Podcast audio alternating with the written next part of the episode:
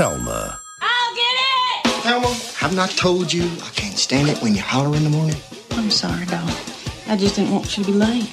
Hey, how you doing, little housewife? Louise. Yeah, I still have to ask Daryl if I can go. You mean you haven't asked him yet?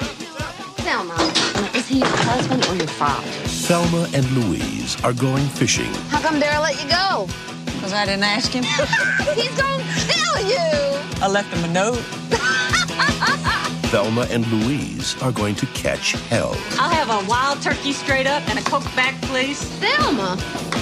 Oh, what? Tell me something. Is this my vacation or isn't it? Ihr hört Katz, den kritischen Filmpodcast Folge 44 Classics mit Bianca Jasmina Rauch, Howdy. Lioba Schlösser Hallo. und heute setzen wir uns äh, zusammen in ein Cabrio und äh, schießen zusammen auf den Tanklaster, denn äh, wir sprechen über the most talked about Film of 1991, nämlich Ridley Scott's Thelma and Louise. Oder sollen wir lieber sagen Kelly Currys Thelma und Louise? Ich bin Christian Eichler. Hi. Lioba, ähm, Thelma oder Louise? Ähm, Thelma. Warum?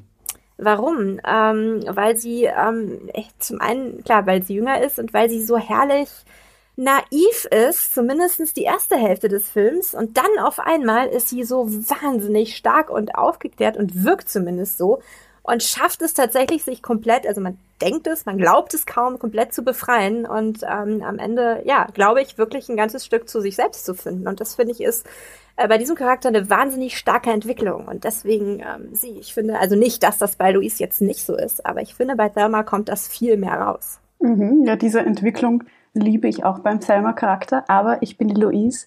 Also ich liebe ihren Schmäh oder ihre Schlagfertigkeit. Wenn sie zum Beispiel sagt, ähm, wenn ähm, Selma sie fragt, äh, ja, bist du bei der Arbeit? Und sie sagt, no, I'm at a Playboy Mansion und sowas. Also das, das hat mich sehr beeindruckt. Deswegen, Luis. Okay, und ich muss auch, ich äh, bin auch Team Thelma auf jeden Fall, eigentlich aus den ähnlichen äh, Gründen. Ich sehe aber auch ähm, einfach Gina Davis so krass gerne in dieser Rolle, ähm, habe ich jetzt auch beim zweiten Mal schauen nochmal wieder gemerkt. Ähm, da sind wir schon so ein bisschen im äh, Thema. Wir sprechen nämlich über diesen ähm, Film und den hast du ähm, ausgewählt, Bianca. Ich wollte nämlich schon immer mal mit euch beiden eigentlich podcasten und habe dich dann deshalb mal gefragt, ähm, Worüber können wir eigentlich mal reden? Jetzt gerade sind ja die Kinos zu. Ähm, du bist ja in Wien, ne? Da ist jetzt sogar der erste Tag, also während wir aufnehmen vom richtigen äh, Lockdown bei euch, der noch mal härter ist als das, was wir jetzt hier haben. Ich kenne also deswegen reden wir über Klassiker, unter anderem jetzt über den. Und ich kenne deine Arbeit eigentlich hauptsächlich, also viel von Instagram und zu den Filmlöwen und Indie Film Talk, aber du bist auch Filmwissenschaftlerin, oder? Kannst du noch mal sagen, was du alles so machst? Genau, ich schreibe gerade oder denke mein Doktorat an der Filmakademie Wien und da bin ich in der feministischen Filmtheorie unterwegs, Gender Studies und schaue mir aber vor allem Coming-of-Age-Filme an. Und genau, und daneben bin ich bei der Filmlöwin sehr aktiv und ähm, da geht es natürlich vor allem um Kritiken schreiben. Wir haben aber auch einen Podcast ähm, und auch beim Indie Film Talk mehr Filmtheorie oder auch ähm, allgemeine äh, Sachen, die die Filmproduktion betreffen. Und genau, ich war aber auch davor ähm, hinter der Kamera tätig, also so im Produktions-, Regiebereich und bin jetzt wieder mehr in die Theorie gekommen, sozusagen. Genau. Stimmt, da kann man vielleicht auch noch mal gerade darauf hinweisen, dass ja ähm, Sophie, die das ja hauptsächlich gegründet hat, ja gerade in Elternzeit geht, ne? Und deswegen mhm. die Filmlöwen auch äh, Unterstützung brauchen. Also könnt ihr mal nachschauen, ähm, so wie man Cuts aus Steady unterstützen kann, geht das auch bei den ähm, Filmlöwinnen. Und es gab da gerade so eine Filmreihe in Berlin, ne? Auch mit vielen verschiedenen so Kinos und Talks und die kann man auch alle online nachschauen, oder? Genau, jetzt sowieso ist es online gewesen und man kann auch die Talks davon anschauen. Und nächste Woche ähm, gibt es auch noch äh, einen letzten Event dazu zum Thema toxische Männlichkeit. Und es geht um den Film Western und danach gibt es auch einen Talk. Aber genau, schaut sich das mal an. Kurze, kurze Werbung. kurze Werbung.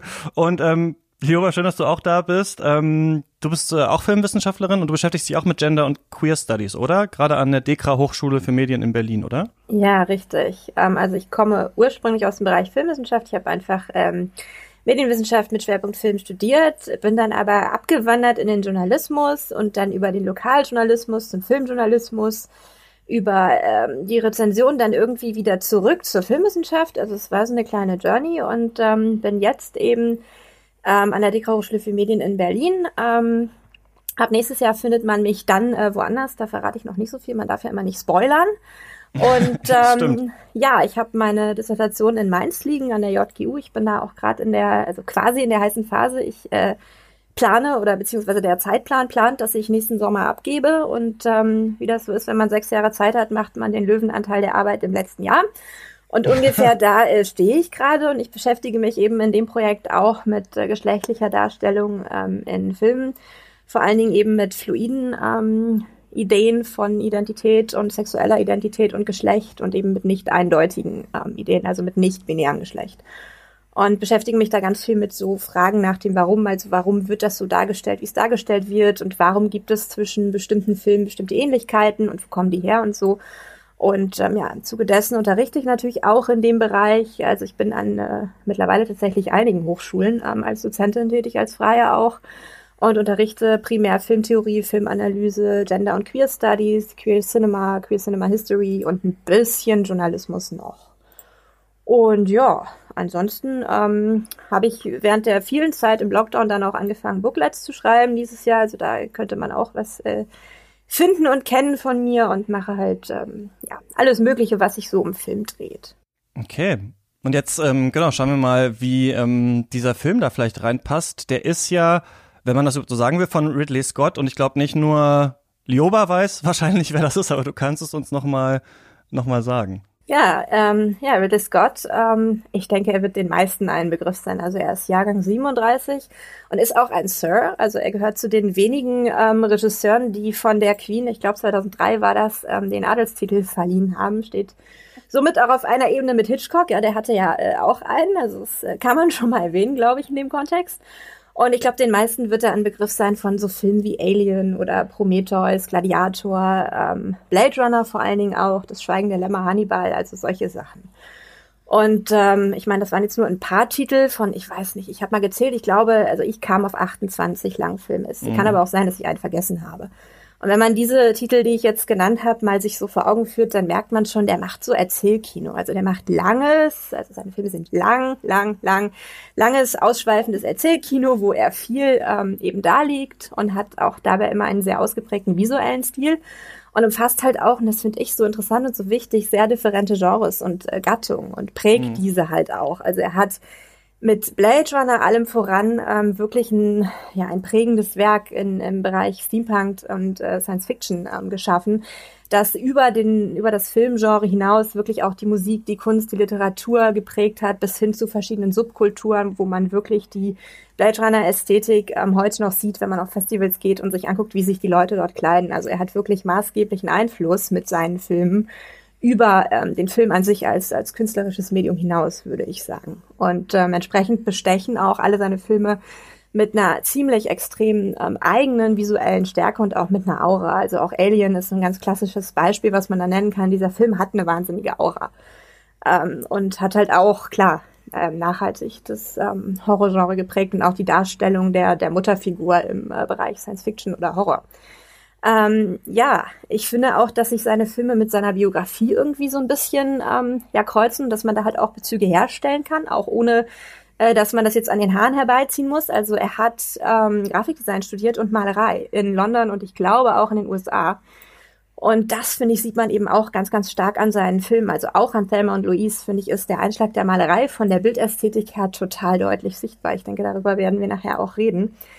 Ähm, er hat dann danach, nach seinem Studium, hat er bei BBC gearbeitet als Szenenbildner und hat später die ähm, Ridley Scott Associations gegründet. Das ist eine Werbefilmproduktion, eine relativ bekannte auch, mit seinem Bruder zusammen, der ja leider nicht mehr lebt. Der hat sich ja, oh Gott, vor mehr als zehn Jahren mittlerweile hat er sich schon umgebracht. Und auch das, sagt Ridley Scott ja selber, hat ihn nachhaltig beeinflusst in seinem Schaffen.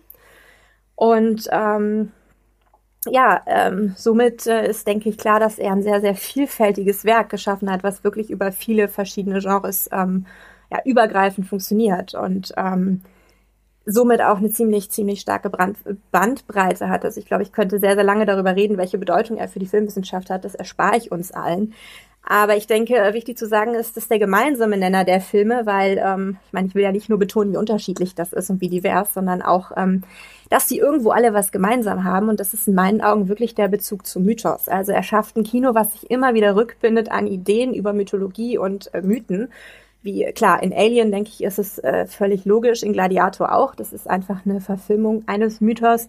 Prometheus dasselbe, aber auch sowas wie die Akte Jane, der ja ähm, auch stark dafür kritisiert wurde, dass er so sehr unreflektiert, in Anführungsstrichen, das äh, US-Militär widerspiegeln soll und ähm, gar nicht so kritisch ist, wie er sein könnte oder wie man sich das gewünscht hätte.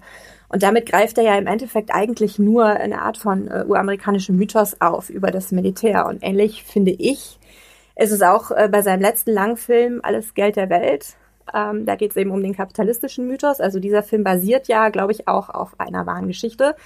Ähm, und die, dieser Film hat ja auch am Ende so eine Schrifttafel, wo halt steht, es basiert auf äh, wahren Begebenheiten, aber einige Figuren und äh, Ereignisse sind frei erfunden. Und wenn man sich das mal anguckt, was da frei erfunden wurde, finde ich, werden auch da äh, ganz deutlich Bezüge ähm, klar zu eigentlich einer mythischen Idee von, ja, von, von, einer, von einer kapitalistischen Welt, die nicht unbedingt mit der Realität übereinstimmt. Und auch bei Thelma und Louise ähm, am Ende. Ich glaube, wir werden viel über das Ende reden können, dürfen und müssen. Ich finde das Ende ganz großartig.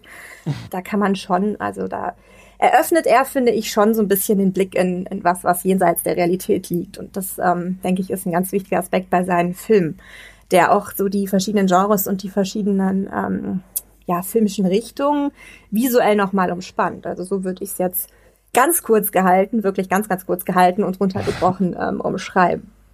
Ja, aber trotzdem sehr, äh, sehr interessant und vielschichtig. Ich finde bei Scott irgendwie noch, das ist vielleicht auch eher so ein bisschen so ein Gefühl, der ballert halt auch immer noch so raus, obwohl der jetzt schon so alt ist, ne? Also es gibt so ein paar von diesen älteren Filmemachern, finde ich, die dann so aufhören, wo man sich dann fragt, okay, kommt da noch was? Machen die noch mal was? Da weiß man so 15 Jahre nicht, was los ist. Und bei Ridley Scott habe ich das gemerkt, merkt man so richtig, oder merkt man jetzt so dieses Handwerk, dass er weiß, wie man das macht und jetzt so Film an Film reiht. Also ich fand auch diese ganze Kevin Spacey-Geschichte, wie kurzfristig Ridley Scott da entschieden hat, okay, der fliegt raus, wir casten das jetzt neu, der Film muss trotzdem in ein paar Monaten ins Kino kommen ja. und sowas. Das kennt man ja kaum. Ich finde Scorsese ist auch so ein bisschen ähnlich, nur Scorsese kriegt die Kohle halt meistens irgendwie jetzt nicht mehr so gut, aber das sind so die, die auf ihre alten Tage noch da denken, okay, ich muss jetzt hier jedes Jahr noch einen Film machen irgendwie. Ähm, das finde ich auch irgendwie total spannend. Äh, Thelma und Louise trotzdem sticht so ein bisschen raus, finde ich, aus dem ganzen Werk. Ähm, Bianca, kannst du uns erzählen, worum es geht und vielleicht auch, warum du den überhaupt mitgebracht hast? Also mitgebracht das war so meine erste Idee einfach. Und dann dachte ich mir, ja, oft soll man doch einfach auf sein erstes Bauchgefühl hören. Und ähm, ich mag den Film einfach schon äh, lange total gern und habe aber gar nicht so viel von ihm gesehen. Ähm, und eben weil mich die anderen Filme damals gar nicht so angesprochen haben. Und ähm, deshalb finde ich es auch spannend, eben gerade diesen Film dann im Kontext von seinem Werk, weil er so heraussticht und überhaupt einfach ein Film, den kennt man einfach und deswegen war es für mich gleich so ein Klassiker, der mir so in den Sinn gekommen ist. Und Road-Movies in einer Zeit, wo man nicht on the road sein kann, passt natürlich auch ganz gut, denke ich mir so ein bisschen. Ja, obwohl zwei Haushalte an der frischen Luft, ne? Das ist eigentlich ja, für die Zeit genau. jetzt, jetzt eigentlich ganz gutes Vorbild. Ja. ja, eben, das stimmt. Das ist schon wieder ganz Corona-konform. Trotzdem kann man von Margaritas in Mexiko träumen, wie die beiden Charaktere. Na gut, aber dann erzähle ich mal den Inhalt, oder? Ja, gerne. Also wir sind im US-Bundesstaat Arkansas und im Zentrum stehen die beiden Freundinnen Thelma, gespielt von Gina Davis und Louise, ist Susan Sarandon und sie wollen übers Wochenende fischen fahren. Und äh, die Hausfrau Thelma will was erleben, während Louise einfach mal äh, Entspannung vom Kellnerinnenstress braucht und auch von ihrem, ihrer Beziehung ein bisschen Abstand gebrauchen kann. Und äh, Thelma hat einen Macho-Mann, der sie nur im Haus behalten will und ähm, sie, sie müsste ihn oder sie denkt wohl, sie müsste ihn um Erlaubnis fragen, nachdem er ihr sonst alles äh, verbietet. Und äh, das macht sie aber dann nicht und fährt mit äh, Louise davon. Und ja, sie machen dann auf dem Weg halt in einem Lokal, so einem Honky Tonky, wo es äh, Live-Musik spielt und sie trinken Whisky und Margaritas und äh, Thelma ist ordentlich in Stimmung, möchte was erleben. Und ja, Louise schließt sich dann an und ähm, Selma wird dann von einem Typ namens Harlan zum Tanzen aufgefordert. Und dann wird ihr aber bald schlecht und sie möchte an die frische Luft. Dann gehen sie auf den Parkplatz und dort bedrängt sie Harlan und vergewaltigt sie fast, bis äh, Louise die beiden unterbricht, indem sie ihm eine Waffe an den Kopf hält. Und statt dass er sich entschuldigt, wirft er dann immer noch eins nach und, und kriegt noch einen Spruch drauf und dann drückt Louise ab und erschießt Harlan. Die beiden springen in den Cabrio und rasen davon. Ähm, Selma schlägt vor, zur Polizei zu gehen, aber Louise sagt, äh, dass ihnen niemand glauben wird, wenn äh, sie der Polizei erzählen, was passiert ist. Und ähm, genau, schließlich hat der Selma vorher noch fröhlich äh, mit Harlan getanzt und ähm, ja, sie sagt zu ihr, we don't live in that kind of world. Also keine Chance für sie, so sieht sie das. Und ähm, Selma ist sowieso ganz äh, äh, aus der Bahn und geht erstmal mit, im wahrsten Sinne des Wortes, bleibt ja auch nichts anderes übrig. Ähm, und die beiden äh, fahren, fahren und fahren. Und ähm, Luis beschließt dann, dass der einzige Ausweg ist, nach Mexiko zu fahren für die beiden, wenn sie nicht im Rest, also vor allem sie, nicht den Rest ihres Lebens im Gefängnis verbringen möchte. Genau, aber das ist jetzt mal inhaltlich, bevor ich da in meine Interpretationen schon komme. Also mal so Übersicht. Die Fliege, Dead Ringers, Naked Lunch, M Butterfly, Crash, Existenz, Spider, History of Violence, Eastern Promises, A Dangerous Method, Cosmopolis und Maps to the Stars. Das sind doch die Cronenberg-Filme, die wir noch auf der Liste haben, denn im letzten Special sind wir ja nur durch den ersten Teil seiner Filmografie gekommen und das wird jetzt natürlich fortgesetzt nächste Woche nehmen Lukas, ähm, Markus Stiegelegger und ich den zweiten Teil unseres großen Cronenberg Specials auf. Und falls ihr Lust habt, euch mal mit diesem wirklich ganz hervorragenden Regisseur zu beschäftigen, dann ähm, müsst ihr Katz unterstützen mit mindestens drei Euro im Monat. Das geht auf steadyhq.com slash Katz. Dann kriegt ihr sofort Zugriff auf alle Specials, die wir schon gemacht haben und natürlich dann auch auf das. Ähm, und vielen Dank an alle, die das schon machen. Jetzt geht's weiter im Text. Darum geht's in dem Film. Ja, Dankeschön. Ähm, ich fand das, ich hatte den schon mal gesehen, aber jetzt auch nochmal geschaut und war wieder sehr beeindruckt. Eine Sache, ich habe es ganz kurz in der Anmoderation angesprochen. Das ist, wenn man sich diese, also es gibt ja auch ähm, diese Gaze-Theorien ähm, in der Filmkritik und Filmwissenschaft. Also wer macht eigentlich einen Film über wen? Da fand ich ganz interessant nochmal, als ich mich dann auch wieder dran erinnert habe, weil ich immer, also zum Beispiel auch als du vorhin gesagt hast, äh, bei welchem Ridley Scott-Film? Du hast irgendeinen aufgezählt, wo ich dachte, ach stimmt, das ist ja auch von Ridley Scott. Also wo ich so dachte, ach stimmt, das hat er auch gemacht, das hat er auch gemacht. Das war bei Thelma und Louise, ja, ach ja klar, ist ja ein Film von Ridley Scott. Und ähm, wichtig ist aber noch, dass ähm, das Skript von einer Frau ist, nämlich von Kelly Curry, die seitdem jetzt gar nicht mehr so riesige bekannte Filme ähm, gemacht hat. Die hat in der Doku zum Film aber gesagt, dass viele dieses Skript in Hollywood überhaupt nicht gecheckt haben, irgendwie nicht wussten irgendwie. Ich glaube, da war das Zitat Two bitches in a car, I don't get it. Ja. Äh, und dann ähm, ist es aber tatsächlich so, dass der Film dann gemacht wurde, aber eben mit Scott. Vorher wollte sie es so als Indie-Projekt machen, hat es irgendwie nicht finanziert bekommen und dann hat er das gemacht und äh, sie hat ja auch den Oscar dafür bekommen, also für das beste Drehbuch. Das ist, glaube ich, auch noch ganz gut zu wissen. Aber jetzt haben wir viel darüber äh, geredet, über den Film. Ähm, ich fand es toll, den nochmal zu sehen. Ich finde vor allem an diesem Film so clever, dass die Geschichte, also die, also dass sich da viel sagen lässt über Patriarchat und Frauen darin und was alles passiert und welche verschiedenen Arten von Unterdrückung und Ausbeutung es gibt, aber es pa passiert anhand von einer einfachen Prämisse. Und die Prämisse ist nur zwei Frauen wollen Roadtrip machen. Und äh, was pass was geschieht denen dann alles auf diesem Weg? Was kann da alles zustößen? Wie kann sich das entwickeln? Und so weiter.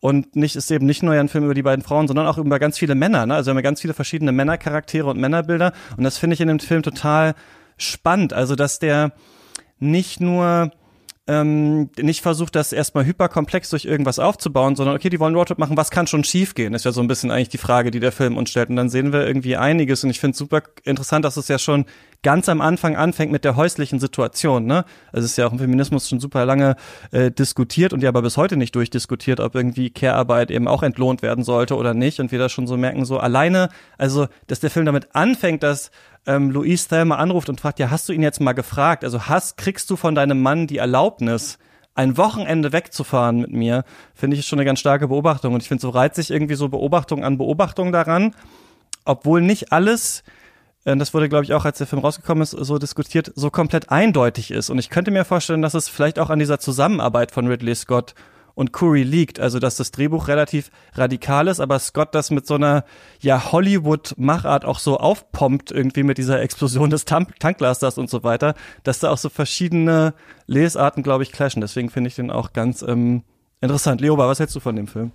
Ja, ähm, also in vielen Punkten äh, würde ich absolut zustimmen, die du gerade angesprochen hast. Ähm, ich äh, weiß eben auch, das sollte eigentlich eine Indie-Produktion werden. Und ich finde, dass wenn man nur mal sich das Drehbuch anguckt, also den, den reinen Plot, wie der aufgebaut ist, wie die Story aufgebaut ist, wie der Spannungsbogen läuft, dann finde ich, ist das eigentlich ein Independent-Movie. Das ist kein klassisches, äh, kein klassischer Hollywood-Film, alleine schon, weil es eben zwei Frauen sind, in, ähm, in einem Road-Movie, also ich meine, ich will jetzt nicht mit Easy Rider kommen oder so, aber ähm, die meisten Road-Movies sind eben besetzt ähm, mit, mit männlichen Protagonisten und denen natürlich dann auch entsprechend weniger passiert Negatives. Also die werden mal ausgeraubt oder so, oder es gibt mal irgendwie eine, eine kleine Feindseligkeit, aber ähm, das geht selten so in Richtung äh, sexuelle Übergriffe oder Vergewaltigung oder solche Dinge, weil das ja in unseren Köpfen etwas ist, was nur den Frauen passiert. Ähm, durch eine männliche Täterschaft dann meistens. Und das äh, spiegelt der Film so ein bisschen und halt eben auch kritisch. Und ähm, das äh, finde ich auch, also ich habe den auch mal gesehen in den 90ern, wo er relativ neu war und dann lange, lange nicht. Und dann jetzt wieder in Vorbereitung und ähm,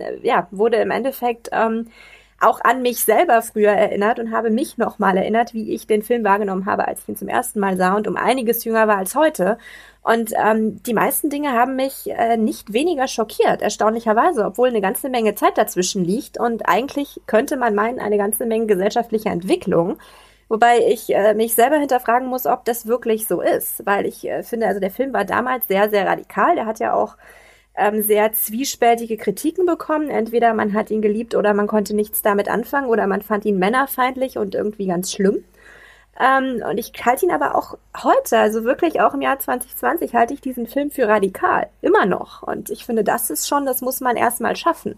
Ähm, über so einen langen Zeitraum diese Radikalität wirklich mit so, ja, wie du sagst, mit einem relativ einfachen Plot und einem relativ einfachen Ausgangspunkt, zwei Frauen in einem Auto, ähm, ja, aufrecht zu erhalten. Das ist schon äh, eine Leistung in jedem Fall. Warum ist er radikal, was würdest du sagen? Also warum ist er heute noch radikal? ähm, weil es heute wie damals eigentlich ähnliche, wenn nicht sogar genau dieselben Probleme in der Gesellschaft gibt. Ähm, und ich glaube, weil heute noch weniger darüber gesprochen wird als damals. Weil ich meine, wir kennen alle die Zeiten der Revolution, als man aufgerüttelt hat und als man darüber gesprochen hat. Und irgendwie ist das aber auf dem Weg ins Jetzt ein bisschen verloren gegangen oder ein bisschen mehr auch verloren gegangen tatsächlich. Und deswegen ähm, denke ich, dass es wichtig ist, diese Themen immer und immer wieder anzusprechen. Also diese Idee davon, dass man fertig ist, diese Sachen durchzudiskutieren, die stimmt einfach nicht. Und leider äh, habe auch ich die Erfahrung gemacht, dass viele Leute sich dieser Idee hingeben und sich denken, na, das sind doch Themen aus den 60ern und die haben wir doch jetzt mal durch und so. Und es ist eben genau nicht der Fall. Und deswegen ist dieser Film heute fast noch radikaler, weil er ähm, eben diese Themen aufgreift und zwar mit einem Spirit eigentlich äh, von aus den 90ern. Und ähm, das ist, in meinen Augen ist das absolut äh, radikal, nicht nur aus feministischer Sicht, auch ähm, unabhängig davon, definitiv. Ja, ich denke auch, oft ist die Sicht so, eben, es gibt jetzt diesen Film und seit 2017, seit MeToo, wird überhaupt wieder mehr über Feminismus gesprochen. Es hat wieder ein bisschen Aufwind, aber es ist dann oft so, dass es eben nur einzelne Beispiele sind, wie auch, ich glaube, Gina Davis hat auch gesagt, sie, ähm, sie hat gedacht, ja, Thelma Lewis, das ist jetzt so ein Startpunkt, jetzt bewegt sich was, jetzt geht's weiter. Und dann war es aber doch nicht so, dass sich jetzt das so seitdem radikal verändert und das ist jetzt schon über 25 Jahre her. Ja, Kuri hat übrigens selber auch, also die Drehbuchautorin, kurz danach nochmal einen Film geschrieben und gepitcht mit zwei Frauen in den Hauptrollen und dann wurde ihr gesagt, ja gut, wir haben doch jetzt schon Thelma und Louise. Ja, genau, das Thema ist jetzt durch. Also wir sind fertig damit jetzt, ne? So. Genau. So, so zur schlechten Quotenerfüllung. Ja, Nicht einmal das. reichen ja zwei Frauen in einem Auto. Das ist ja, erfüllt ja die Quote, ja. Genau, genau. Eben, weil also, und wenn man jetzt so denkt, äh, ich habe nämlich auch eben jetzt, wo ich es wieder geschaut habe, darüber nachgedacht, ja, welche Filme, wo eben Frauenfreundschaften so zentral sind und wo es jetzt eben nicht um irgendwelche äh, Beziehungsgeschichten oder Konkurrenzverhältnisse geht, fallen wir sonst ein. Deswegen mochte ich den Film damals auch so, weil es einer der wenigen ist, der das so zelebriert, also diese Freundschaft und ja, ja auch so sagen wir mal, eine, eine Bromance gibt es ja für die Männerfreundschaftsfilme, aber Womans oder weiß ich, wie, wie man dann sagen will, aber von dem her schon auch äh, was Einzigartiges. Und ja, Gina Davis hat ja dann auch kurz ein paar Jahre nach dem Film hat sie ja das Gina Davis Institute auch gegründet. Ne? Ähm, ich denke, die haben da auch einiges bewegt, also zumindest mal angestoßen in der Industrie, weil die ähm, Forschungen durchführen, also On-Screen-Analysen, Repräsentation von Frauen. Dann haben sie es noch ausgeweitet auf Diversität, ähm, nachdem der Feminismus der 90er sich dann auch ein bisschen geöffnet hat in mehr Richtungen, sagen wir mal so. Genau, aber ja, ich will jetzt gar nicht so sehr vom Film abschweifen.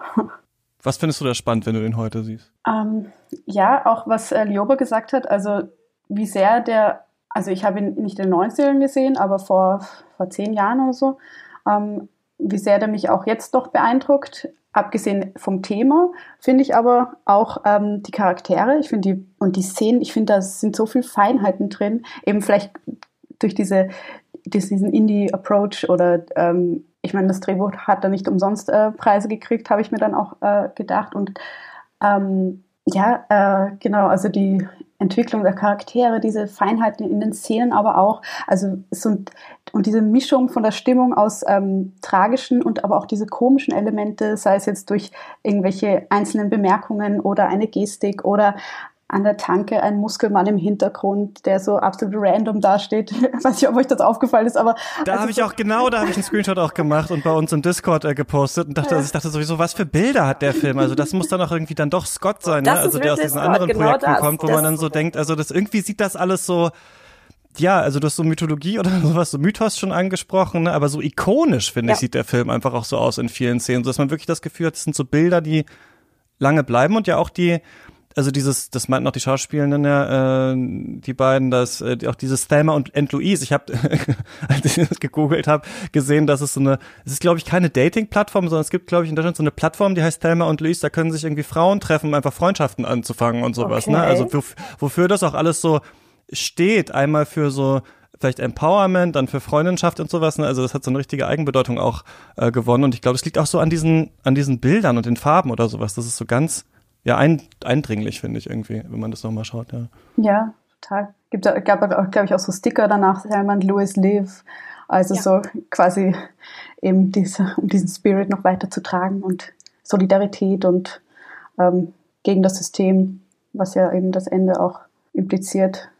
Aber ich fand auch von den, ähm, diese eine Szene habt ihr auch noch im Kopf, wo ähm, ähm, Louise dann, nachdem äh, sie das Geld ähm, äh, JD das Geld gestohlen hat, äh, sie verzweifelt im Wagen sitzt und dann kommt diese Musik, ich glaube Hans Zimmer, ähm, die hat Musik gemacht und oh, Verzweiflung und dann schaut sie so in die Ferne und dann sieht sie diese alte Dame hinter der Fensterscheibe und wir hören so einen Western-Klang und es, es zoomt so raus. Also sagt ja auch so, ähm, ja, also so, so Kleinigkeiten, die dann auch teilweise unerwartet kommen und dann kommt schon wieder gleich ein, ein Stimmungswechsel, was einen auch immer auf Trab hält, während man den Film schaut und nie so ähm, erwartbar werden lässt, was als nächstes kommt. Also sowohl jetzt von Bildern als auch von der, von der Erzählung her, finde ich. Ja, ähm, ja, natürlich. Also der Muskelmann im Hintergrund ist mir auch aufgefallen. Ähm, ich habe ähm, den Film auch angehalten. Ich muss es zugeben, zurückgespult und es nochmal angeguckt, weil ich bei mir, mich nicht erinnern konnte, ihn beim ersten Sehen gesehen zu haben und mir dachte, wo kommt der denn her?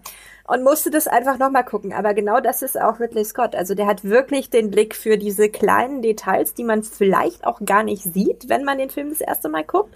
Ist dann eher so ein nettes Gimmick, wenn man ihn ein zweites oder ein drittes Mal guckt, dann sieht man die auf einmal alle und dann wird der Film tatsächlich noch ein bisschen unterhaltsamer, weil einem das vielleicht vorher gar nicht aufgefallen ist. Und das macht auf jeden Fall einen großen, großen Mehrwert aus. Und ähm, ja auch das, was du äh, gerade, äh, Bianca, angesprochen hast mit der, mit der Western-Ästhetik. Also der Film hat einige Momente, wo es eigentlich sehr stark Richtung Western geht. Was ja, ich meine, der Western ist ja auch der uramerikanische Mythos der äh, Grenzerschließung und der Landgewinnung und auch ja ein rein männliches Genre natürlich. Also die, die Männer, die an der Frontier gekämpft haben, die Frauen, die standen zu Hause, haben sich um die Kinder und um äh, das Haus und Hof und so gekümmert. Ähm, auch da werden ja wieder ähm, Konventionen gebrochen und zwar nicht zu knapp. Und auch das ist, glaube ich, was, ähm, was ich mich auch nicht erinnern konnte, dass es mir beim ersten Sehen aufgefallen ist. Also das ist auch so ein Ridley Scott-Ding, dass man Filme mehrfach nicht nur sehen kann, sondern, glaube ich, auch sehen muss. Ähm, also Blade Runner und Alien und so sowieso, aber auch die anderen Filme, wo man es nicht denkt, die erschließen sich wirklich erst, wenn man die mehr als einmal guckt, weil man beim ersten Mal sehen gar nicht alles sieht und alles wahrnimmt, was es theoretisch zu sehen gibt. Und äh, bei Thelma und Louise ist das wirklich gerade im, im, so im Bereich von ja, Grenzüberschreitung oder Tabubruch oder auch politischer, ja fast schon Rebellion. Ähm, da sieht man wirklich viel, wenn man dem Film mehr als eine Chance gibt, auf jeden Fall.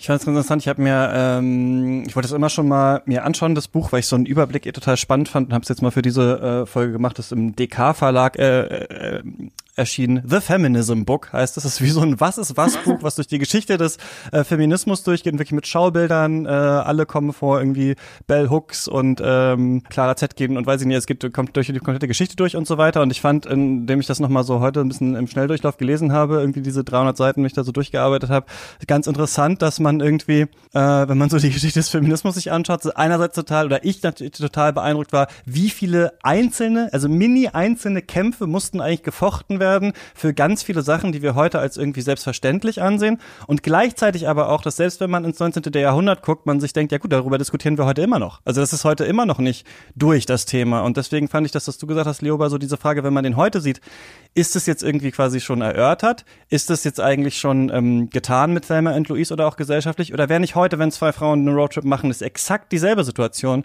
Und ich finde, das zeigt sich noch mal ein bisschen, weil es ja auch ein bisschen Film über Klasse ist, ne? Also natürlich sind es hier zwei weiße Frauen, aber äh, dass, dass die beide aus so einer eher so einer Unterschichts Rolle kommen, wo erstmal das Geld schon mal gar nicht da ist, ne, um irgendwas zu machen, um sich da auch wieder rauszureden. Auch diese Idee, dass der Staat und die Polizei, dass denen nicht zu trauen ist, ne, weil wir denken ja, wenn wir das so schauen, ja, sagt denen doch einfach, er hat äh, versucht dich zu vergewaltigen, dann habt ihr den erschossen, da kommt man doch schon irgendwie raus. Aber dass da überhaupt nicht dran geglaubt wird, ne, hat bestimmt auch was so ein bisschen mit Klasse zu tun. Und dann finde ich, wird sich das so, also was ich mochte an dem Film ist, ich weiß nicht, wie ihr diesen Brad Pitt Charakter gesehen habt, weil ich war sehr stark an äh, Josh Hartnett als Trip Fontaine in The Virgin Suicides von Sofia Coppola erinnert.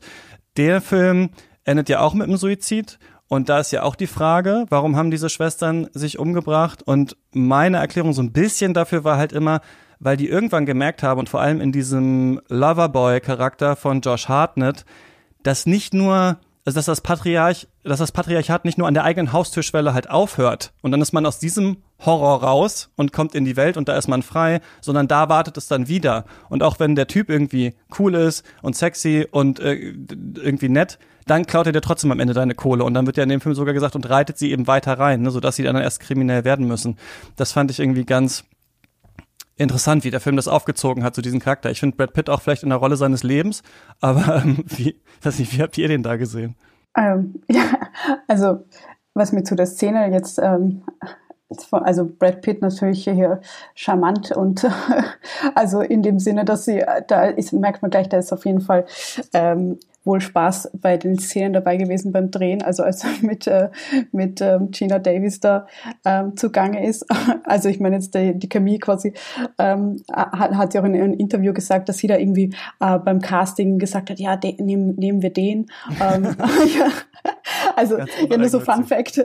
Ja, aber ich finde auf jeden Fall, ähm, was mir natürlich auch sofort aufgefallen ist, von wegen, wenn du jetzt sagst, äh, du hast das Feminismusbuch gelesen, Gays-Theorien, dass man was erste ähm, Körper, den man ähm, objektifiziert sozusagen oder den man in einer näheren Einstellung sieht, ist halt sein äh, Bauch, sein Sixpack.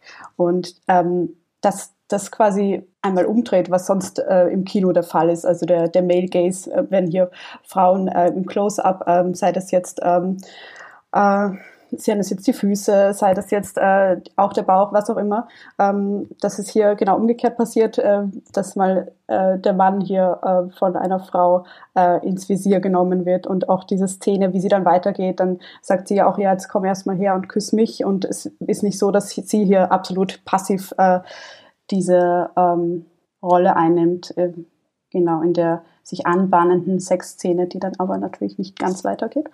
Genau, Lioba nickt. ja. Ähm, ja, also ich las auch, dass äh, George Clooney anscheinend für diese Rolle mehrfach vorgesprochen hat und mehrfach abgelehnt wurde. Ähm, das fand ich sehr belustigend.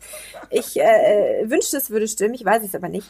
Ähm, aber ja, also ja, die Rolle hat ja Brad Pitt ähm, nicht umsonst maßgeblich mit zu seinem Durchbruch. Also ich weiß nicht, ob es die Rolle war oder sein Aussehen. Ähm, aber äh, beides in Kombination hat ihm ja maßgeblich auch zu seinem Durchbruch verholfen, weil er wirklich, also es passt wahnsinnig gut. Und diese, diese Josh Hartnett-Gedanken, den hatte ich tatsächlich auch, als ich den Film jetzt nochmal oh. guckte. Ähm, beziehungsweise auch an den, an den Coppola-Film. Aber ich glaube auch, weil ich den Coppola-Film vor ein paar Wochen gesehen habe, da war der noch sehr frisch und deswegen hatte ich diese Analogie. Ähm, und genau das ist ja auch der Punkt. Also es wechselt eigentlich von der Vaterfigur zur Ehemannfigur im schlimmsten Fall. Also erst ist es der Papa, der dir sagt, was du nicht zu tun hast, und dann ist es dein Mann. Und ähm, so wirklich raus kommst du, also genau wie die beiden Frauen, eigentlich nur, wenn alles vorbei ist. Weil, ähm, ja, also klar, man kann sich natürlich scheiden lassen, aber so in Zeiten ähm, von damals war man dann irgendwie auch nicht mehr so angesehen. Es sei denn, dein Ehemann verstarb und du hattest dann das große Glück, eine Witwe zu sein und hast vielleicht noch geerbt. Das war so eine Chance. Aber ähm, ja, wirklich viele andere Möglichkeiten aktiv hatte man nicht. Und im Zuge dessen finde ich das wirklich ganz interessant. Also auch was äh, Bianca gerade gesagt hat, dass in dieser Sexszene eben sie zwar sehr, auch als sehr naiv dargestellt wird. Also sie sagt ja auch vorher, sie hatte bis jetzt nur ihren Ehemann. Sie hat gar keine Ahnung, wie das ist, mit anderen äh, Männern irgendwie intim zu sein. Und ist Now ja I get what all the fuss is about. Ja, da muss genau, genau. Und sie, sie kommt dann ja auch zum Frühstück runter, so super glücklich. Und, und Luis fragt irgendwie, sag mal, hast du Drogen genommen? Und sie so, nein. Und äh, jetzt äh, versteht sie es endlich und so. Und ähm, trotz dieser Naivität ist es trotzdem wieder dieser Gegensatz, den ich auch eben schon angesprochen habe. Also in ihrer Naivität schafft sie es irgendwie trotzdem, ganz, ich glaube ganz unbewusst. Also sie macht das nicht bewusst. Sie hat ja eigentlich überhaupt keine Ahnung, was sie tut. Aber trotzdem schafft sie es, ähm, diesen Mann da so ein bisschen zu lenken und zu sagen, okay, jetzt komm mal her und jetzt äh, mach mal hier und ähm, jetzt mal so, wie ich will. Und das äh, finde ich ist zum einen das Spannende eben an diesem Charakter, warum ich auch äh, mich für diesen Charakter entscheiden würde, wenn ich es müsste. Und zum anderen aber auch, glaube ich, das Spannende an dieser ähm, Szene, die du angesprochen hast. Ja, auf jeden Fall. Wie seht ihr denn so diese anderen Männercharaktere in dem Film? Denn ich fand das ja ganz interessant, dass ähm, der Film ja nicht, wie es ihm vorgeworfen wird, vielleicht oder so sagt, ja, Männer sind alle schlimm. Übrigens fand ich ganz witzig, dass die Drehbuchautorin auch meinte, so, äh, uns wird das dann jetzt sofort, also mich wird dann gefragt, äh, ich werde dann gefragt, ob äh, Thelma und Louise Role Models sind. Aber irgendwie Tarantino hat das noch nie jemand gefragt. So, das fand ich irgendwie auch ganz witzig, so als Aussage von ihr. Aber ich finde, der Film zeigt ja schon so die so unterschiedliche Arten von Männlichkeit. Einmal dieser Typ zu Hause, der alles von seiner Frau machen lässt und halt sie also zumindest ja ähm, psychisch da auch ziemlich äh, fertig macht, ähm, dann sehen wir da diesen, ne, also Brad Pitt, weil man das Gefühl hat, okay, hm, kann man ihm so richtig böse sein? Mann hätte er vielleicht auch ausgeraubt, aber ist halt trotzdem nicht checkt irgendwie, was da passiert. Und dann haben wir noch ihren, ähm, äh, den Freund von Louise, ähm, auch, auch ganz interessant. Und dann eben Harvey Keitel als diesen Polizisten, bei dem man das Gefühl hat, okay, der will ja eigentlich am Ende dann doch noch das Beste so für die, aber kriegt es irgendwie auch nicht hin. Also wir haben ja dafür, dass es ein Film über zwei Frauen auf dem Roadtrip sind eigentlich sehr, sehr viele so verschiedene Männercharaktere. Wie seht ihr die so? Ja, ich finde, gleich nur zum Polizisten anzuschließen, dem ist ja auch nicht so ganz zu trauen, weil er ja, also das war so mein Gefühl, weil er ja versucht, auf jeden Fall auf diese Vertrauensebene zu gelangen und ähm, äh, dass sie sich ihm anvertrauen und er möchte ihnen ja helfen und damit sie quasi dieses Gefühl haben, sie können ähm, doch zur Polizei gehen und der Freund und Helfer ist da. Aber ich fand auf jeden Fall den Charakter, abgesehen davon, auch äh, sympathisch und da war dieses Positive, was jetzt nicht, wie damals auch von einigen Kritikern kam, es nur, ein schlechtes Bild von Männern und, und toxische Weiblichkeit etc. Also ich finde, da ist auf jeden Fall äh, mehr zu sehen, auch wenn es einen, einen sehr einfach dargestellten Daryl gibt, der Ehemann von äh, Selma, aber oder der Trucker, äh, der dann ja auch bestraft wird dafür. Aber ja, eben, dann gibt es noch den Hal und ich finde auch den Jimmy, den Freund von der Louise, ist durchaus, hat auch seine positiven, also positiven Seiten überwiegen, sagen wir mal so. Es gibt dadurch auch mal so kleine äh, kurze Wutausbrüche, aber die, ähm, auf die springt ja Louise auch nicht an. Also. Ja, ähm, also ich glaube, es sind sieben Männer. Ich habe mal gezählt, wenn ich mich, wenn ich richtig zählen kann, dann sind es sieben Männer gewesen, ähm, denen die, mit denen die beiden da irgendwie zu tun haben. Und ähm, ja, die sind schon äh, per se alle unterschiedlich. Es sind auch unterschiedliche Berufsstände. Ich glaube, das hat äh, zur damaligen Zeit halt auch ganz viel ausgemacht. So, ähm, der Chaka ist ja ein ganz anderer ja, ein anderes Klischee von Mann, sag ich mal, als der Ehemann zu Hause, der mit seinem schicken Auto äh, zur Arbeit fährt und sich dabei fast das Bein bricht, weil er nicht einsteigen kann oder so. Das ähm, sind ja zwei unterschiedliche Arten von Männern, aber ich finde auch, diese Männer haben wiederum eins gemeinsam, nämlich, dass sie die Frau als absolut unmündig äh, irgendwie betrachten. Und als absolut, äh, ja, als könnte die Frau nicht alleine, also als würde diese Vater- oder Ehemannfigur wirklich gebraucht werden. Also auch die, die Polizei, also sowohl, ähm, ja, was du gerade gesagt hast, klar, es ist eigentlich ein positiv konnotierter Charakter, aber ich finde trotzdem, dass er ähm, auch in diesem Jahr erzählt mir das doch, ich kann euch helfen und ihr müsst kooperieren und so. Also ähm, er ist ja nicht der Meinung, dass die beiden das alleine schaffen. Er ist ja die, der Meinung, sie brauchen nicht nur die Polizei, sondern sie brauchen ihn als Fürsprecher. Und er kann das Blatt wenden und nur er. Und das ist ja schon ähm, sehr, sehr aneignend auch. Und äh, das finde ich, ist in, kann in allen Männercharakteren da gefunden werden. Und also ich meine, ob es deswegen toxische Weiblichkeit ist, das würde ich auch nicht unterschreiben, in keiner Weise. Aber ich verstehe schon in den 90er Jahren, wo da der Wind hergeweht hat und warum es äh, Menschen gab, die da sehr empört waren, ob der Darstellung dieser, dieser Männlichkeiten, weil es wirklich auch plakativ gezeigt wird, also gerade auch der Truckerfahrer, an dem sie ja dreimal oder was vorbeifahren und der dreimal da wohl gern äh, Kram aus dem Fenster brüllt und äh, als er sich dann entschuldigen soll, hat das immer noch nicht geschnallt. Irgendwie, das ist schon sehr, sehr, sehr aneignend. Also und wirklich auch auf einem ähm, zynischen Niveau fast schon. Also äh, das muss man einfach sagen. Aber was trotzdem ja in dem Sinne wieder zum Gesamtbild passt, weil es ja genau darum geht, dass eben dieses System tatsächlich so existiert und dass das wirklich Dinge sind, die ich glaube auch heute noch zwei Frauen passieren könnten, wenn sie auf einen Roadtrip gehen in einem offenen Cabrio und ähm, irgendwie im Sommer da nicht nur durch die USA, egal wo, herfahren würden. Also ich würde nicht ausschließen, dass da mal jemand hinterher pfeift oder hinterher grölt oder so. Also es ist, es ist nicht so weit hergeholt, wie ähm, es schön wäre. So. Ja, ich finde, das sind auch so Dinge, die dann den Film, wenn man ihn jetzt sieht, so nahe kommen lassen oder so aktuell werden lassen, wie du auch vorher gesagt hast. Also das sind diese Kleinigkeiten, das muss jetzt nicht so spitz sein, dass einem so etwas passiert äh, in dem Ausdrucksform, die der Truckerfahrer da hat. Aber ähm, genau solche, diese Alltagsdinge, die halt einem als Frau oder vielen Frauen passieren, die ja einfach immer wieder auftauchen und ähm, die dann auch die, die Figuren ja so beiläufig nehmen, weil sie es auch gewohnt sind, aber dann mal ab und zu so eine Bemerkung dazu machen. Ähm, wie jetzt auch Louise zum Beispiel zu einem Mann sagt, ja, what you're looking at. Einfach nur geht sie so random vorbei, also random, ja, es ist halt nur so ein Anfang der Szene, aber das, diese, diese beiläufigen Szenen, die auch so im Alltag beiläufig passieren, ähm, finde ich auch, sind so Punkte oder, oder auch genauso der, ja, der, der Thelma-Charakter, die eben mit diesem Typ einfach mit ihrem Mann einfach schon ewig zusammen ist und das ist dadurch auch einfach vielleicht nicht weiß, ähm, wie es ihr anders gehen könnte oder was sie als Frau äh, ähm, sich emanzipieren könnte, einfach indem sie nicht unter den Fittichen von ihrem Mann da ist. Und das sind auch so Dinge, also genau, das sind einfach aktuell, immer aktuelle Dinge, wahrscheinlich äh, solange ähm, es keinen wirklichen Postfeminismus gibt, also der Feminismus genau seine, seine Forderungen noch äh, erreichen muss. Ja, das ist ja immer so eine Frage, auch wie sind, sind die Sachen schon durchdiskutiert und dann kommt eben immer noch mal eine neue Welle, die sagt, nee, wir müssen das noch mal alles ähm, diskutieren. Und ich finde irgendwie interessant, dass auf uns dieser 30-jährige Film da irgendwie noch so radikal wirkt, ne? Also dass sich da nicht so viel äh, getan hat in dieser in dieser Zeit und wir vielleicht jetzt klar bei vor allem äh, auch wieder im Independent Kino oder bei vielen Netflix Produktionen schon andere ähm, Geschlechterrollen irgendwie gezeigt bekommen, aber dass das immer noch so radikal wirkt. Ich glaube, das liegt auch so ein bisschen daran, du hast ja gesagt, jo, bei der Western so ein männliches Genre, dass man sich hier so, also es geht ja auch oft um Freiräume und Safe Spaces und wo kann man überhaupt erstmal ähm, reflektieren und sich solidarisieren und so weiter. Und ich finde witzig, dass das halt hier so im in diesem uramerikanischen Genre des Road Movies halt im Cabrio eigentlich passiert, ne? Also dass das dann der Raum ist, irgendwie, in dem man dann sagt, und jetzt sehe ich erstmal, also sie sagt doch sowas ähnliches wie I can see clearly oder sowas kurz vor dieser Todesszene dann, wo wirklich eigentlich die Sache ist, okay, eigentlich ist alles vorbei, hat man das Gefühl, fängt es erst an, so das Denken über sich selbst. Ne? Also nicht nur, dass sie jetzt zufällig in irgendeine so Ehe da reingeraten ist und das war nicht so gut, sondern man hat ja bei diesem Charakter bei Thelma, und deswegen finde ich da auch die Entwicklung so schön, so das Gefühl, die konnte gar nicht so richtig was anderes überhaupt denken.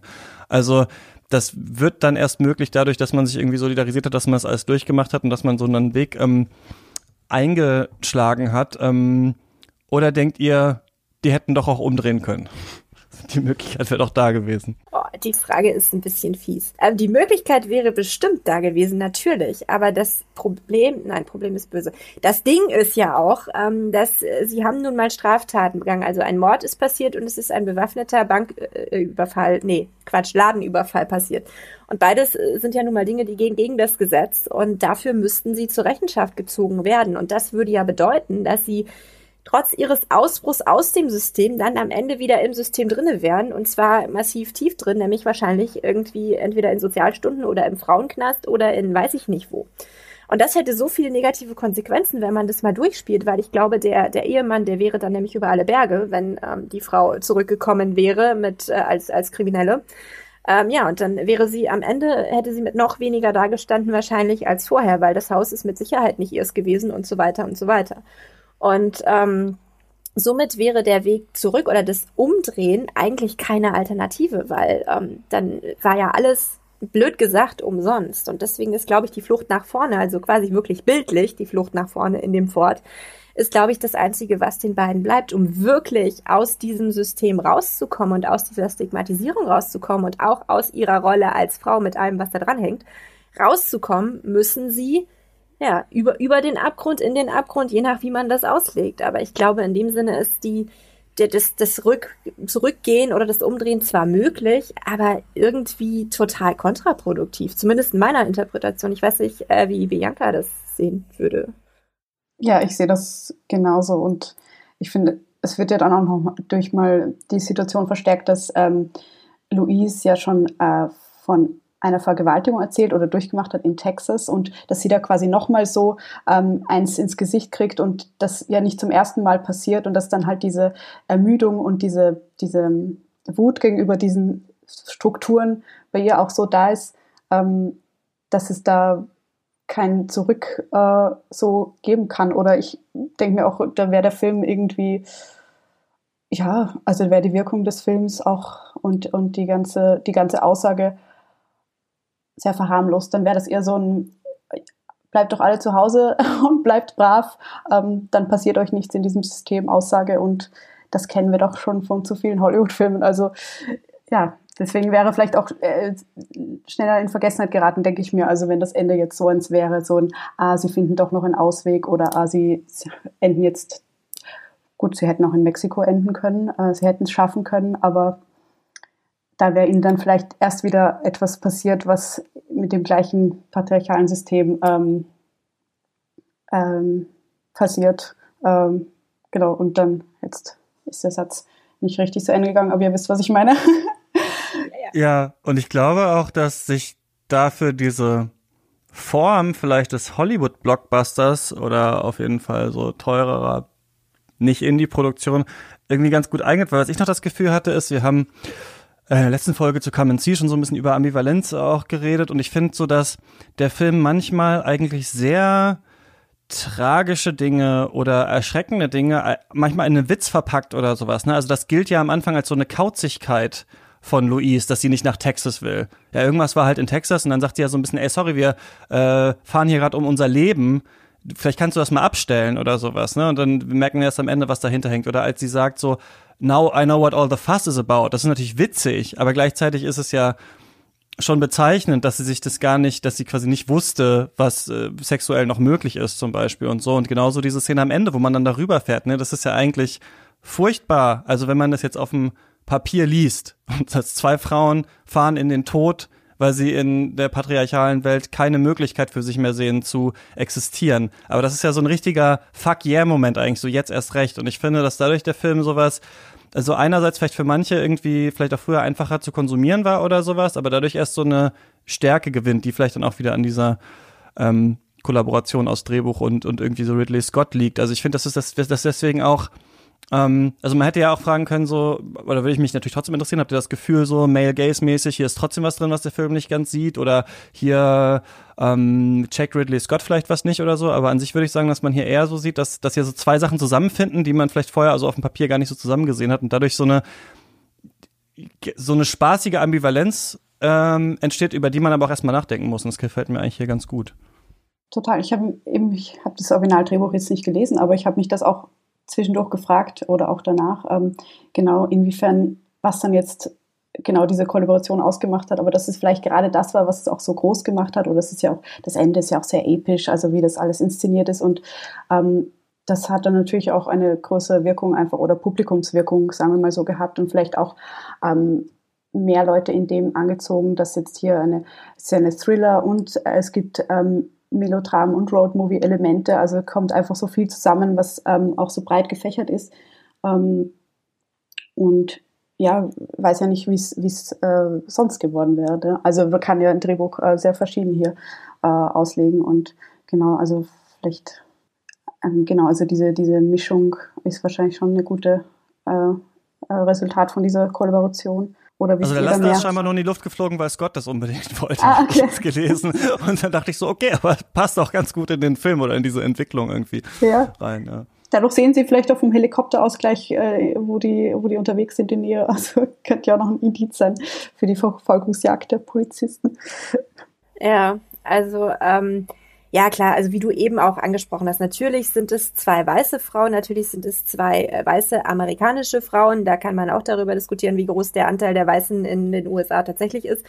Aber ähm, wenn man das äh, mal nicht, äh, ja, als das Element äh, betrachten will, unbedingt, was den Film zum Scheitern bringt, finde ich, ist das äh, dahingehend wirklich gelungen. Also ich habe ähm, auch gelesen, dass tatsächlich die beiden Schauspielerinnen sehr, sehr viele Möglichkeiten hatten, den Film mit zu gestalten. Also auch die Tatsache, dass am Ende, bevor sie über diesen Abgrund schweben, ähm, ich spoiler nicht, ähm, dass da ähm, Louise Delmers Hand nimmt oder dass sie sie dann auf den Mund küsst und dass wirklich diese Freundschaft nochmal ähm, oder diese Verbindung, dieses Solidarisieren miteinander, dass das nochmal betont wird, dass man das wirklich nur schaffen kann, wenn man sich solidarisiert als Frauen und nicht noch in Konkurrenz geht um den äh, vermeintlich tollen Mann oder sowas, dass das nicht die Lösung sein kann. Ähm, das zu betonen, das kam, es stand anscheinend nicht im Drehbuch, sondern das kam von den beiden, dass sie das wollten und dass sie gesagt haben, okay. Der Kurs auch? Ja, wenn ähm, okay, ja wir jetzt tatsächlich hier über diesen Abgrund äh, und sterben sollen, weil das war anscheinend Willie Scotts Idee, dann doch bitte äh, Hand in Hand und dann doch bitte auch mit einem mit einem Kuss. Und ähm, ja, da hat er natürlich nicht Nein gesagt. Das fand er dann wahrscheinlich gut. Ähm, aber das ist, ist glaube ich, auch nochmal so ein Ding. Ähm, ich weiß nicht, wie das sonst ist, aber ich glaube, dass Schauspielerinnen gerade in den 90er Jahren nicht unbedingt so viel zu sagen hatten, wenn es darum ging, signifikante Elemente in in, ähm, bei Filmdrehs nochmal zu verändern oder dass sie auch Dialoge hinzufügen dürften, ähm, die eigentlich gar nicht vorgesehen waren, weil die beiden der Meinung waren, okay, das passt jetzt hier zu meinem Charakter oder zu meiner Rolle am besten und solche Dinge. Und das, ähm, ich denke, wenn das nicht gewesen wäre, wäre der Film ähm, nicht so radikal und nicht so gut gelungen. Und insofern glaube ich schon, dass äh, du da recht hast. Also da kommen wirklich viele gute Dinge zusammen. Und klar kann man Kritikpunkte finden, wenn man sie denn sucht, aber ähm, ich denke trotzdem, dass der Film ähm, sehr, sehr, sehr gut gelungen ist. Ja, also das ist ja dann interessant, wenn das auch von denen kam, weil natürlich dieser Kurs dann nochmal die queere Lesart des Films nochmal bestärkt hat, ne? Ja. also die man natürlich auch so anwenden könnte, aber dadurch, dass es da nochmal explizit ist, ähm, gibt es natürlich auch die Interpretation. Und eine Sache, das macht ihn jetzt nicht zum intersektionalen Meisterwerk, aber ich finde trotzdem witzig, dass die Szene drin ist, ähm, dass der schwarze Radfahrer dann noch an dem Polizeiauto vorbeifährt und er mitbekommt, dass äh, der Film, ähm, äh, dass der, dass der da eingesperrt ist im Kofferraum und er nur an seinem Joint zieht und das da reinpustet und dann einfach weiterfährt. So, ich meine, die hätte es an sich nicht gebraucht, aber die zeigt trotzdem, dass es noch eine größere Dimension gibt und noch andere Probleme irgendwie. Und das fand ich trotzdem ganz, ganz lustig, dass die drin war. Aber du hast gesagt, man könnte Kritikpunkte finden. Ich würde euch jetzt schon noch mal fragen. Kann ihr jetzt nicht sagen, es ist der beste Film, der jemals gemacht wurde? Gibt es was, wo ihr jetzt beim erneuten Schauen gedacht habt, das stört euch? Um da nur kurz anzuschließen, da, ich fand es zwar auch gut, dass der vorkommt, aber ich fand den ja auch ein bisschen also es war ja klischeemäßig dann mit der Musik und dann mit das, der Reggae-Musik und genau und dass er ja, den Joint raucht. Also das Joint. schade, aber aber andererseits zumindest dieser Konflikt äh, mit ähm, Schwarzen und der Polizei, um es jetzt so allgemein zu formulieren, ähm, so, so aufzugreifen, fand ich auch einen guten Punkt. So. Ja, also über die Sequenz ähm, bin ich tatsächlich auch gestolpert. Also ich dachte, äh, wo ich, wo ich das zweite Mal gesehen habe, den Film wusste ich ja, aber beim ersten Mal dachte ich auch, muss jetzt da noch irgendwie dieser Klischee Jamaikaner ähm, Rastafari kommen und ähm, auch noch mit dem Joint und so. Ich meine, klar, es ist klar, wofür die Sequenz äh, da ist, nämlich äh, genau dafür, um wirklich dieses Konfliktpotenzial nochmal aufzugreifen zwischen schwarzer Bevölkerung und auch Drogenkonsum und Drogenhandel und solche Dinge. Aber es bleibt ja auch unkommentiert. Also der hätte da ja auch nicht sein können und dann wäre es trotzdem irgendwie derselbe Film. Und ähm, dafür frage ich mich dann schon, okay, musste das jetzt da rein, damit das da drinne war? Oder hat es mhm. noch einen tiefergehenden Sinn, der sich mir nicht erschlossen hat? Ich weiß es nicht. Aber das war auch so ein Punkt, da bin ich ein bisschen gestutzt, muss ich ehrlich sagen. Ähm, gut, äh, zum Thema Male Gaze, ja, es gibt zwei, drei Momente, wo man einen Male Gaze definitiv finden kann in der Art, wie die Schauspielerinnen inszeniert sind. Ähm, aber das ist, glaube ich, also es ist immer noch ein Hollywood-Film und ähm, ein paar Klischees muss man, glaube ich, einfach erfüllen, weil sonst wird's nichts. Und andererseits gibt es diese wunderschöne Szene, über die wir schon gesprochen haben, mit dem Female Gaze, ähm, wo Brad Pitt eben ähm, mit nacktem Oberkörper da in diesem und mit dem Hut, wo er sich noch den Hut aufsetzt und dann diesen Überfall inszeniert zu ihrer Unterhaltung und so. Diese Sequenzen gibt es ja auch und ähm, Insofern denke ich, dass sich das gut aufwiegt eigentlich. Also auch wenn es, wenn es Momente gibt, ähm, am Anfang auch in der Bar, wo, ähm, vor diesem Vergewaltigungsmoment, wo sie tanzt und, und Louise ähm, ja, sich quasi betrinkt oder einen nach dem anderen da bestellt. Und äh, Thelma tanzt, da gibt es auch so ein paar Momente, wo man ähm, ja, klassische Hollywood-Strukturen oder klassische Blickstrukturen sehen kann, definitiv. Aber ähm, ich finde das nicht, ich finde es auch nicht zu drüber und ich finde es auch nicht, also in manchen Filmen ist es wirklich penetrant, so dass es mich auch absolut stört als äh, weibliche zuschauende Person, aber das fand ich in dem Film jetzt nicht. Was nicht heißt, dass ich das befürworten würde oder dass ich mich nicht frage, brauchen wir das überhaupt. Aber ähm, ich glaube, es wiegt sich gut auf, auf jeden Fall. Ja, ich frage am Ende immer, Bianca, muss man Thelma and Louise gesehen haben? Auf jeden Fall. Also vor allem nach dem, was wir hier besprochen haben, wie kann man nicht? Ähm, ja, also wie gesagt, äh, es ist jetzt nicht nur, dass man jetzt besonders am Thema oder am Feminismus interessiert sein muss. Es ist einfach auch ein Film, der einen so total abholt und ähm, in jeder Hinsicht einfach für Filmliebhaber und Ihnen ähm, zu empfehlen. Und genau, also ganz klar. Lioba, muss man. Ja, also gut, man, man muss natürlich erstmal nicht so viel, aber ich würde den Film auf jeden Fall auch ähm, empfehlen. Also ähm, tatsächlich wirklich nicht nur für Leute, die jetzt äh, das feministische Meisterwerk sehen möchten. Ich glaube, da gibt es andere Filme, die man da empfehlen könnte. Aber wenn man sich, ähm, ich will jetzt nicht sagen, einen schönen Abend äh, mit Freunden oder so in Corona, aber einen schönen Abend machen möchte, dann ist dieser Film durchaus ein Film, den man gucken kann, weil der ist auch einfach, auch heute noch, auch wenn er schon älter ist, der ist einfach auch unterhaltsam. Und zwar auch auf eine kurzweilige Art und dadurch, dass immer dieser Humor so unterschwellig mit drin ist und dass man ganz viel entdeckt, wo man sich so denkt, was ist das denn? Also nicht nur den Typen mit den Handeln an der Tankstelle, es gibt noch so ein paar andere Momente, die wir nicht gespoilert haben, wo man wirklich zwei oder dreimal hinguckt und sich denkt, was ist denn da los jetzt? Ähm, das ist, er ist einfach auch unterhaltsam und trotz dieser oder mit dieser Unterhaltsamkeit schafft er es halt wirklich noch eine Message rüberzubringen, die total aktuell ist. Und ich denke, das lohnt sich auf jeden Fall, diesen Film mal äh, anzugucken. Und vor allen Dingen ist er auch wirklich frei verfügbar. Also man kriegt den total einfach, ohne dass man irgendwie einen großen Aufstand betreiben muss. Insofern ja, ich äh, wüsste nichts, was äh, dagegen spricht, den Film zu gucken.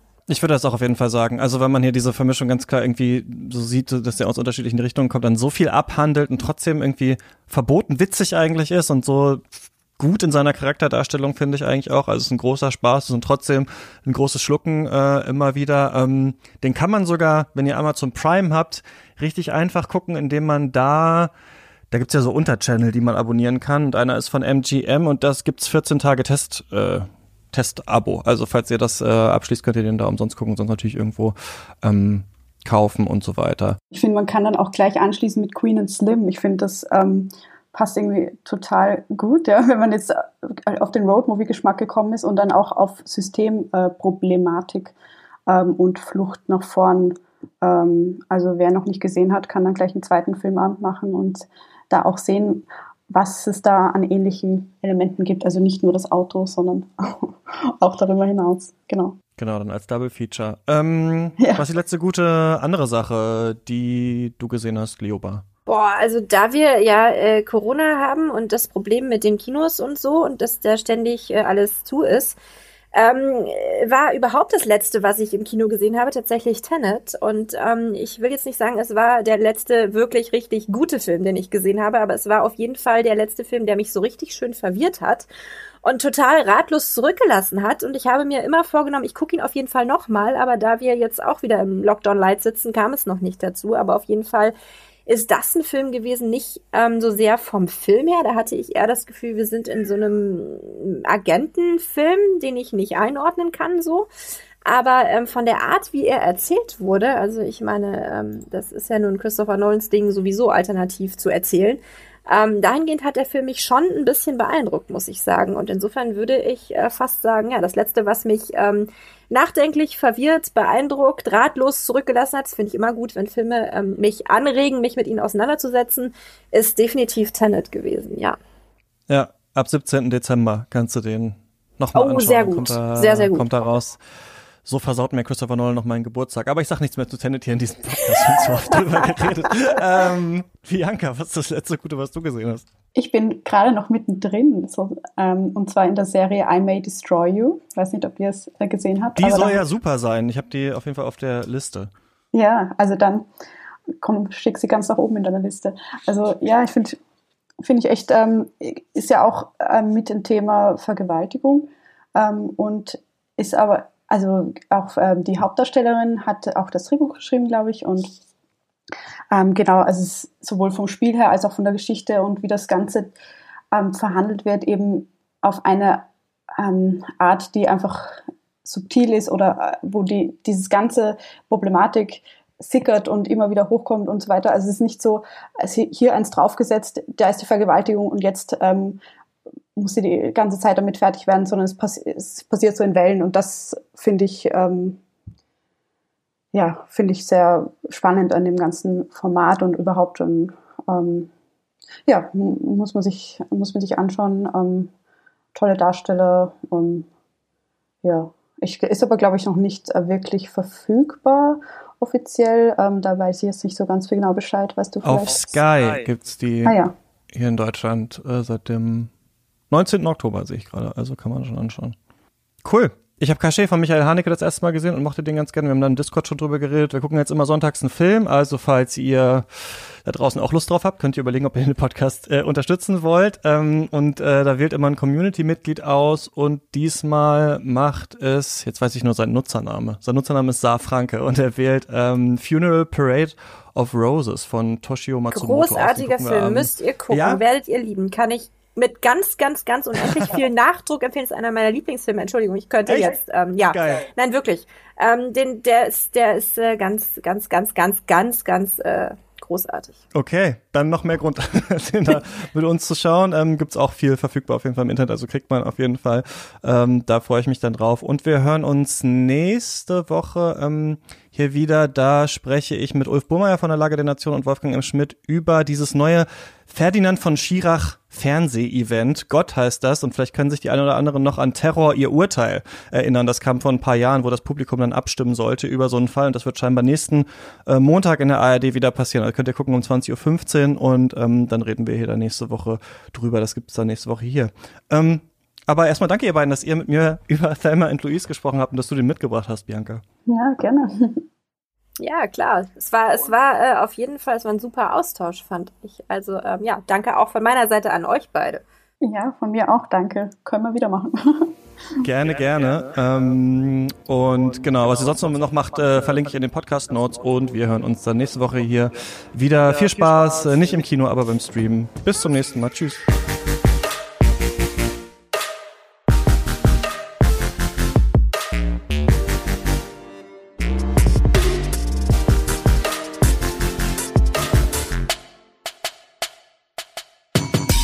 Katz ist eine Produktion von mir, Christian Eichler. Ihr könnt mich jederzeit erreichen unter katzpodcast.yahoo.com oder auf Twitter at chr-eichler oder auf unserem Instagram Kanal und an dieser Stelle danke ich wie immer den Leuten, die Katz erst möglich machen. Das sind zum einen unsere Studio-BossInnen Grace Berlin, David Bockhorn, Joshua Franz, Stefan Kiske, Georg Kraus, Tom Simmert und Christian Wefers und unsere weiteren ProduzentInnen Björn Becher, Björn Becker, Marcel Beermann, Hubert Biniak, Dirk Böhme, Tobias Breitweser, Theodor Brotmann, Finn-Ole Klausen, Luis Derfert, Nikolas Dietz, Heiko Dörr, Jon Eden, Stefan Edipott, Sarah Elipott, Arne Leonardo, Elisabeth Fulda, Jörg Giese, Max Gilbert, Paul Vincent Gulgas, Jonas Helmerichs, Leon Hermann, Jonathan Hilgenfeld, André Holstein, Jakob Jockers, Michael Kanzia, Christian Kaufmann, Ralf Kienzler, Sven Kundler, Thomas Kustermann, Martin Leisner, Sebo McPowers, Niklas Nenzig, Alfred Neumann, Nikolai Puk, Philipp R., Michael Schill, Gerrit Schlaf, Martin Schober, Tim Seestedt, Dirk Schebeck, Andreas Siegmann, Malte Springer, Eik Stankiewicz, Marius Stein, Valentin Tischer, Michael Urbanovic, Tobias Walter, Philipp Watermann, David Wieching, Florian Wittenbecher, Florian Zeppenfeld, Christoph Christoph Zollner, Falk Tschitschmann und meine Oma. Und ähm, wir lesen voneinander im Discord und hören uns nächste Woche hier wieder. Macht's gut.